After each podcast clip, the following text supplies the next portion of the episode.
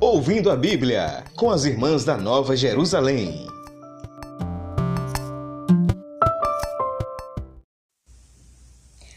Olá, eu sou a irmã Priscila.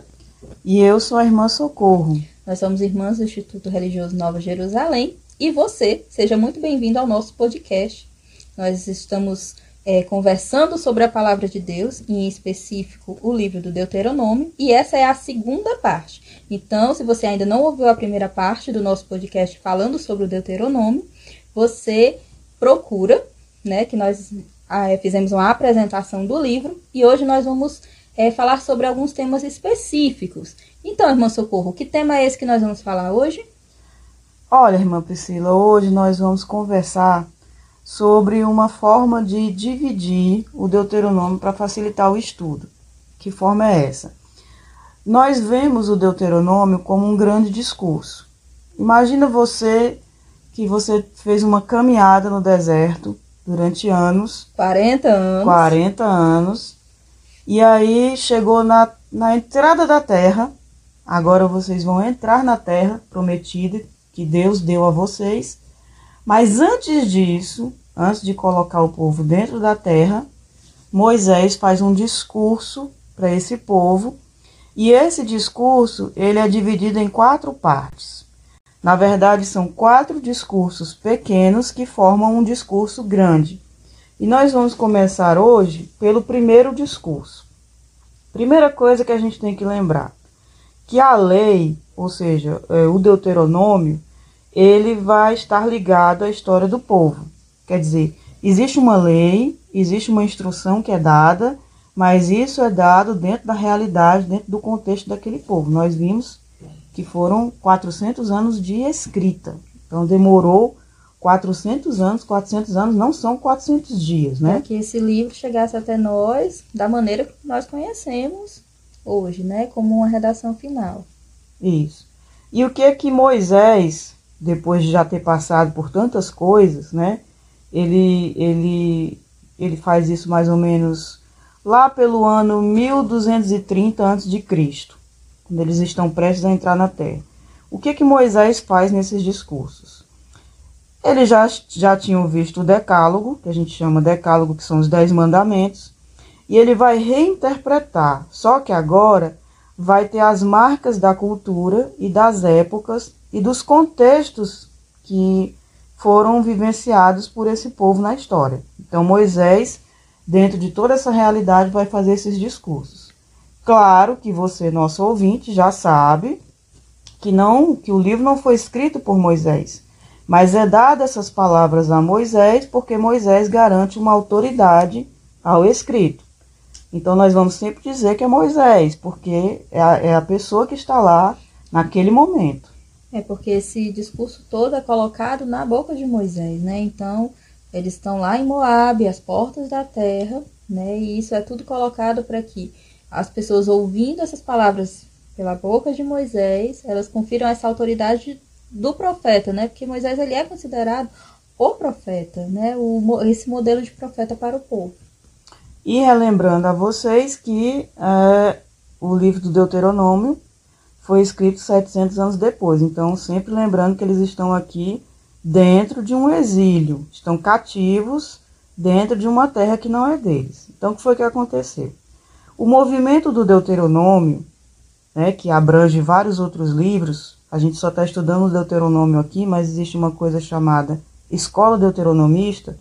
Esse movimento estaria nos levitas. Foram eles que deram origem a isso com as funções cultuais, que são importantes nos santuários do Reino do Norte, que tinha o Reino do Norte e tinha o Reino do Sul. Esses levitas, eles são mencionados ao lado dos mais pobres e desamparados. Por isso que a gente vê esse lado humanitário na lei. E nós podemos ver isto em vários trechos do Deuteronômio. Então nós temos Deuteronômio 12, alguns versículos, Deuteronômio 14, Deuteronômio 16 e Deuteronômio 26 também, então por todo o livro.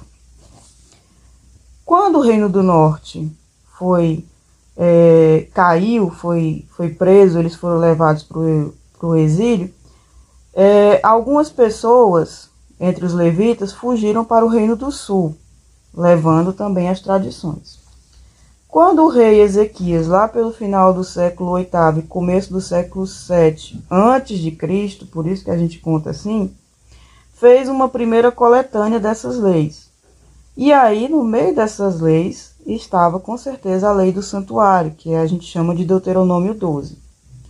Em uma interpretação que foi feita já no Reino do Sul, escolheram a cidade de Jerusalém para ela ter a centralização do culto.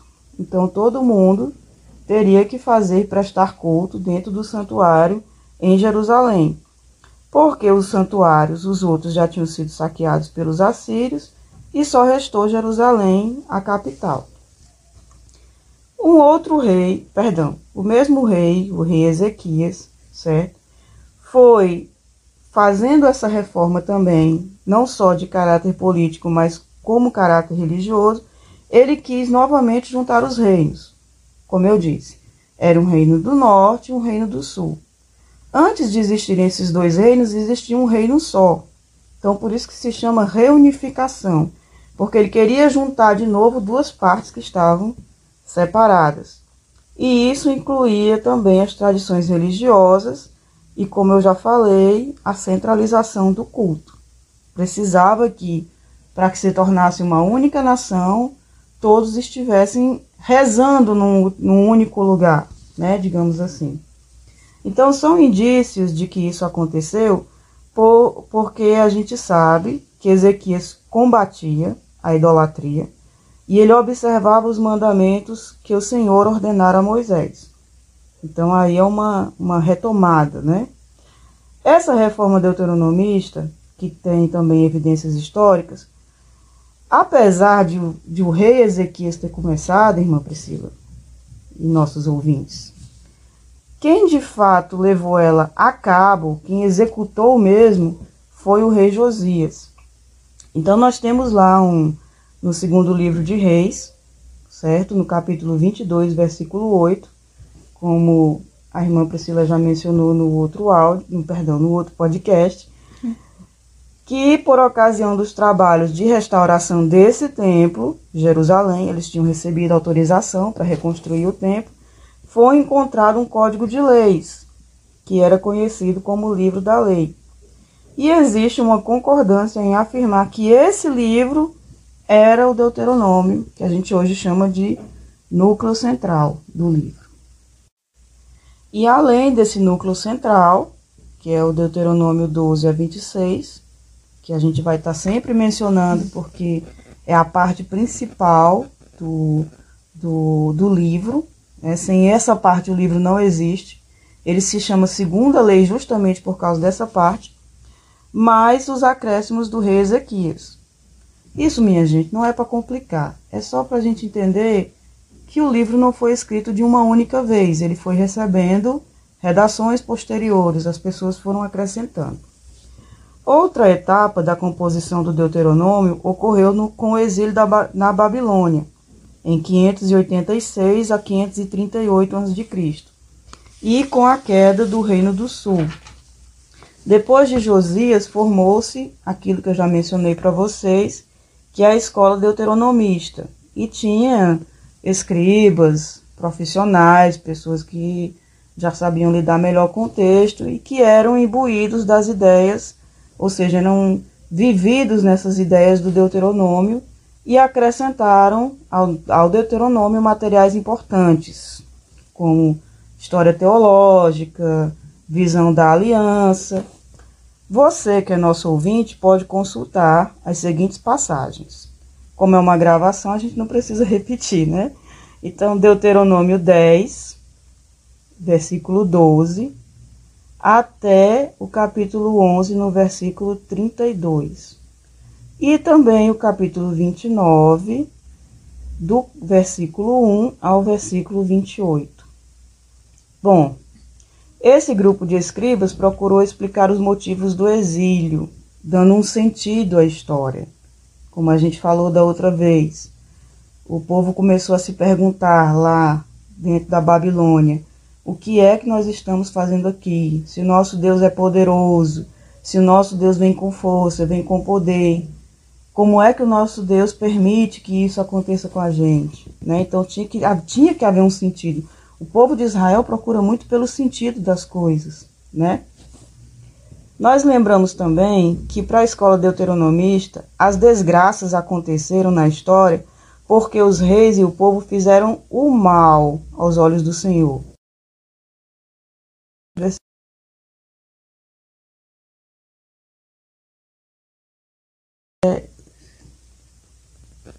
Não observaram Não.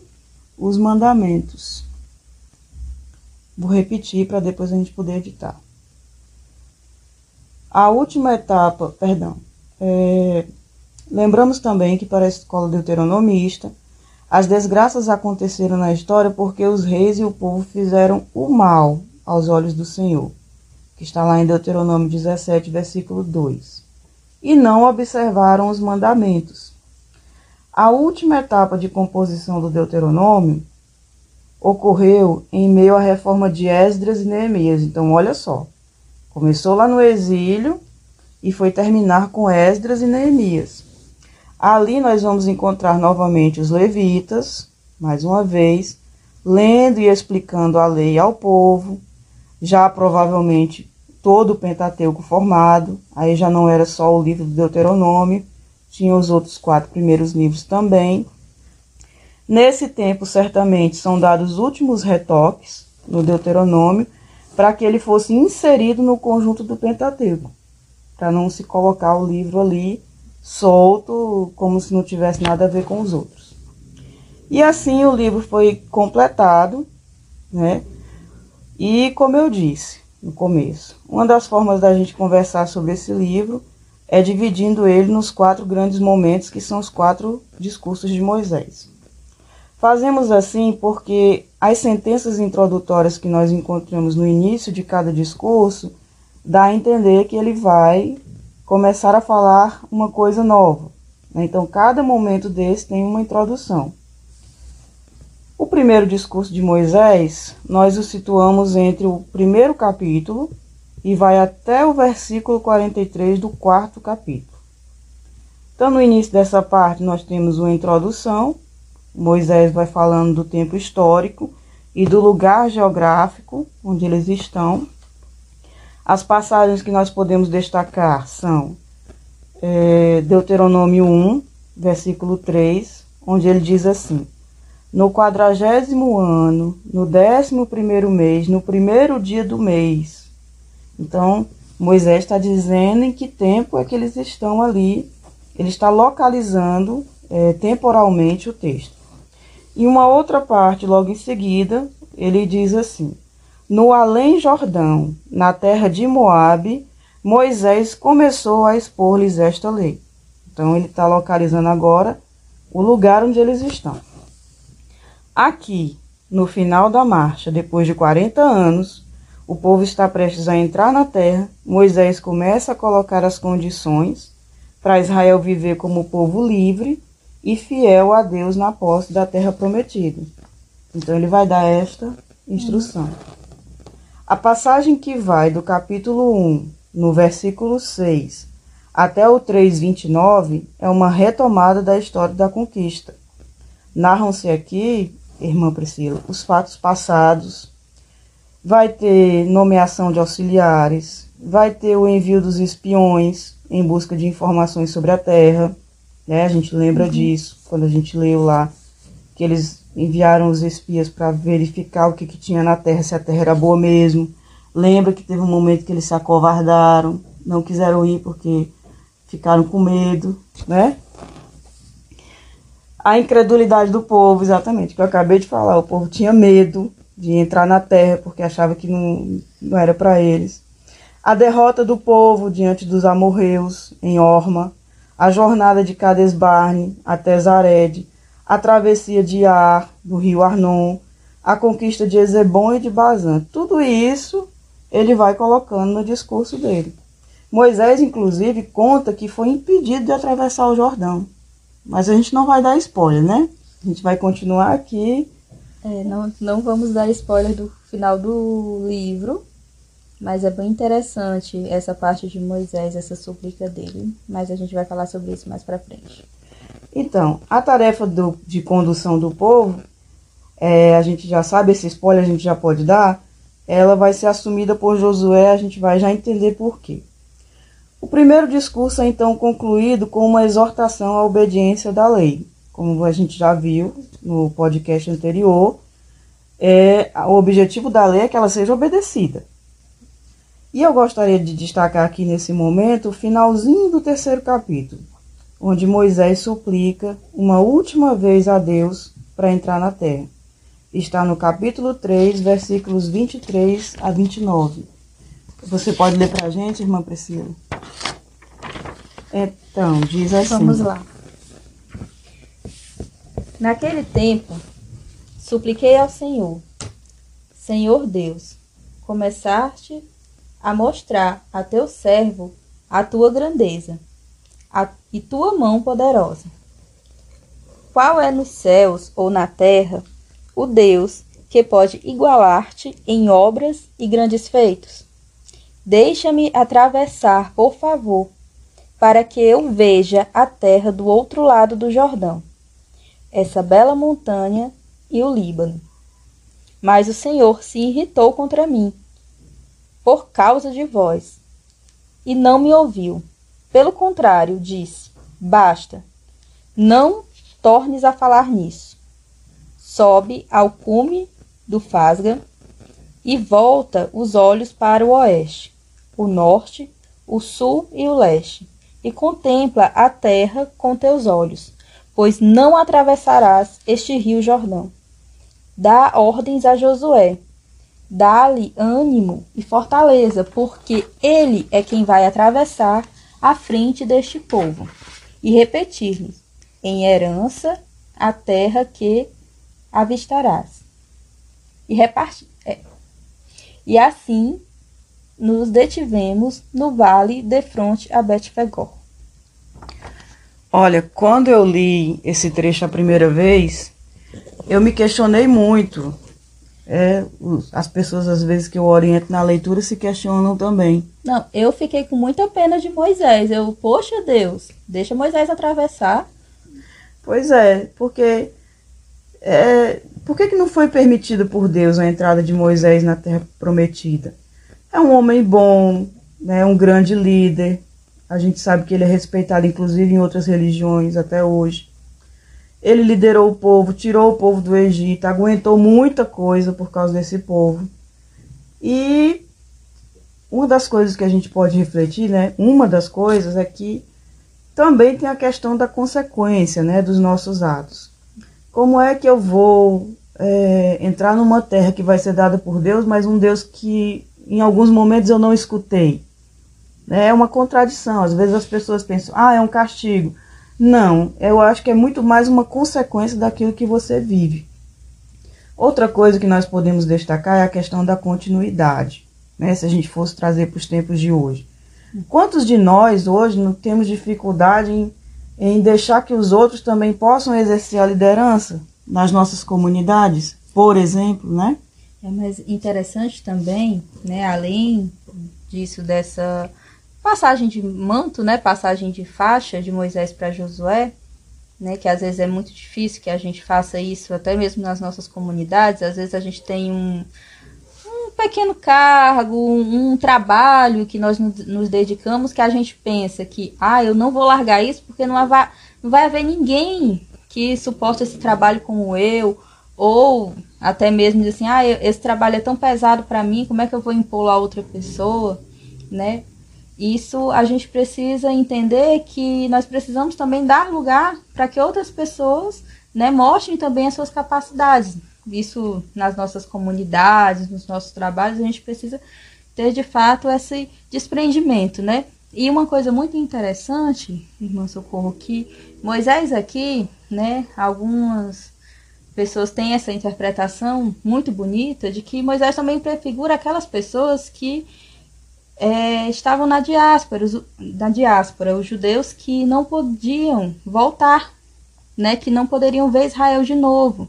Né? A gente vê que o povo né, judeu ele passou por muita coisa ao longo do, do tempo. E alguns, né, espalhados pelo mundo, não podiam. Não né, podiam mais voltar. Voltar, não podiam mais colocar os olhos ou tocar naquela terra, né? Pôr os pés naquela terra. Então, assim, eles tinham um consolo também de dizer que, olha, Moisés também não entrou. Então, né, o coração meio que melhorava, acalentava um pouco. um pouco o coração de dizer, olha, se nem Moisés conseguiu entrar, puxa, eu também, eu sou judeu e eu posso estar aqui e não ver a terra, né? Eu acho que isso também acalma um pouco o coração, né? E é uma explicação muito bonita também. Isso. E nós temos que aprender a lidar com essa necessidade que às vezes a gente acha que tem de controle, né? E aprender a dividir as dificuldades com os outros, né? O próprio Moisés é instruído lá na terra, quando ele começa a escutar as reclamações do povo, né? Aí Deus chega para ele e diz assim: Rapaz. É um fardo pesado para você, né? É, Escolham escolha pessoas, pessoas idôneas, pessoas que você confia e que é, saibam escutar também, né, a minha voz e que possa dividir. Né? Aprenda né? a dividir as coisas, né? Para poder ficar mais fácil para você, né? É, e agora a gente vai ler um pedacinho aqui do começo do capítulo 4, que é importante também.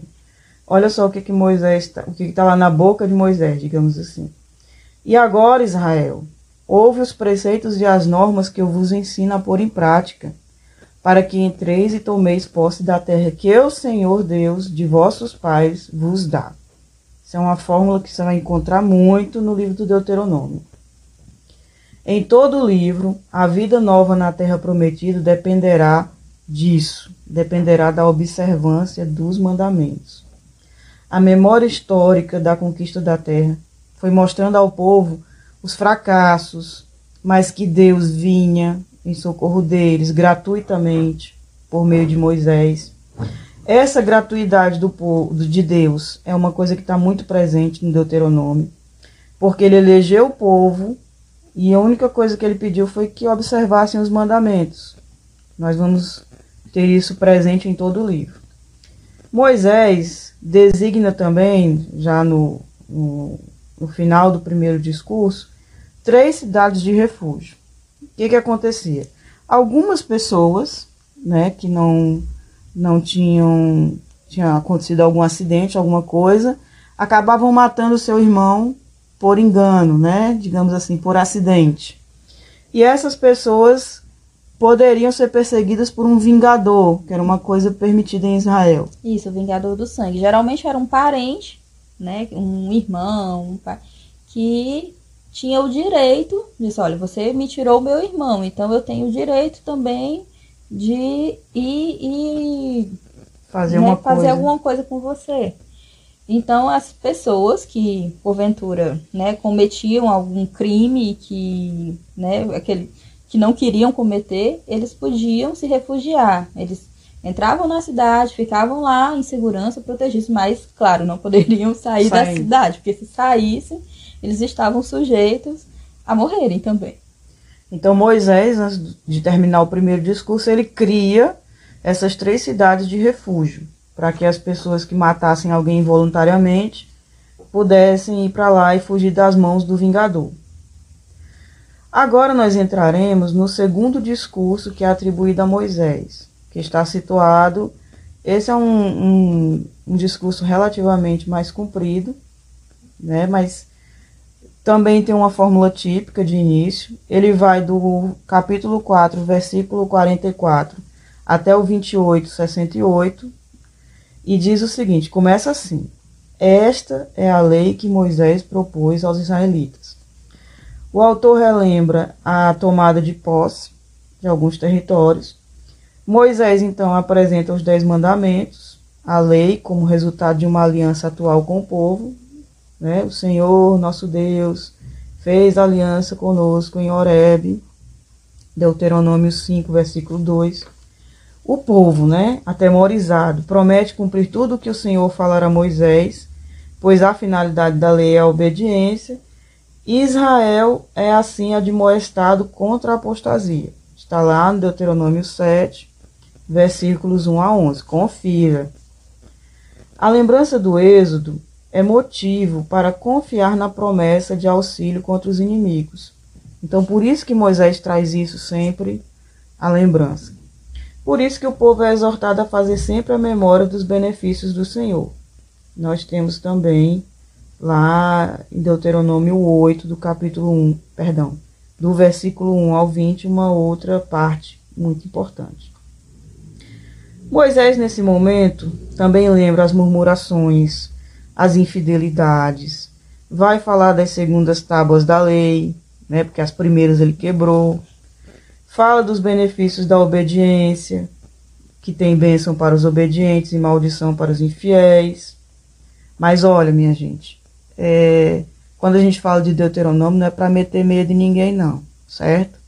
Como eu disse, como já falamos desde o primeiro podcast, a lei é uma instrução. A pessoa é movida a obedecê-la, mas ela tem a liberdade de dizer sim ou não. Então Moisés diz, mais, diz assim lá em Deuteronômio 11, 26 a 32. Eis que hoje ponho diante de vós bênção e maldição.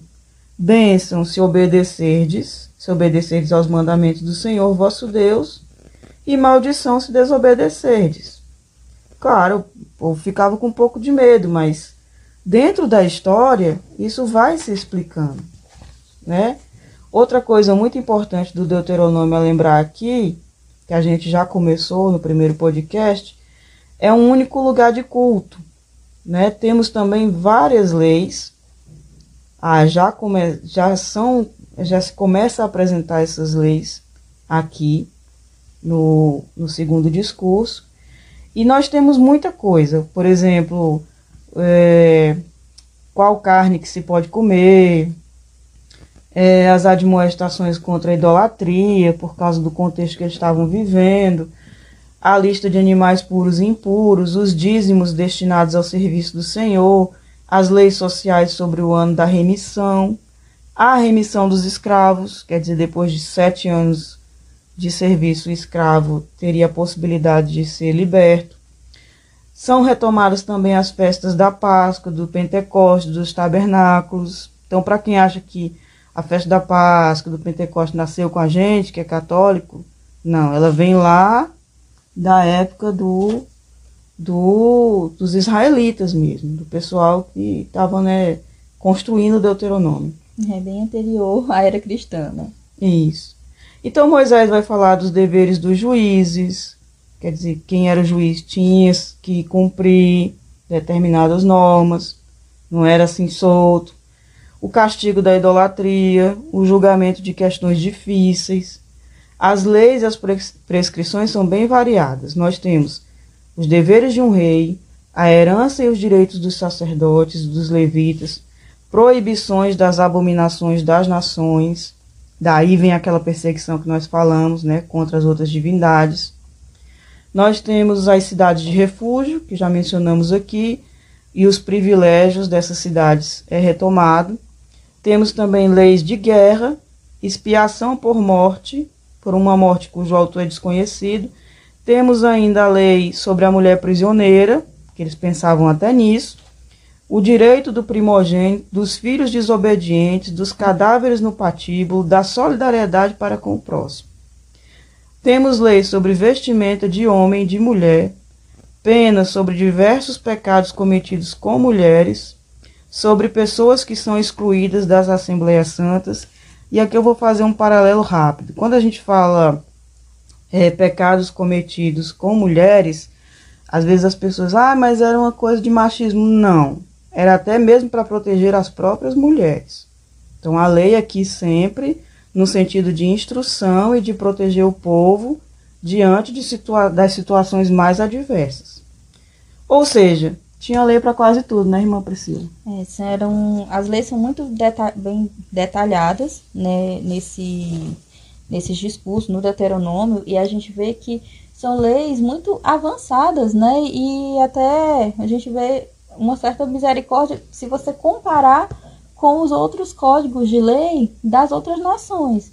Então a gente vê que é uma que de fato é um direito bastante avançado, né, se você comparar, né? Então aqui nós falamos um pouco, né, introduzimos esses discursos de Moisés Falamos sobre os dois primeiros discursos e na próxima, no próximo podcast, nós falamos sobre, falaremos sobre os próximos discursos de Moisés, daremos maiores informações e você, né, é convidado, né, a continuar com a gente nesse caminho, né, para o próximo podcast.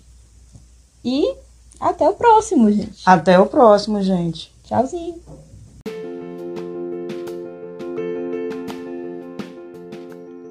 Você acabou de ouvir Ouvindo a Bíblia com as Irmãs da Nova Jerusalém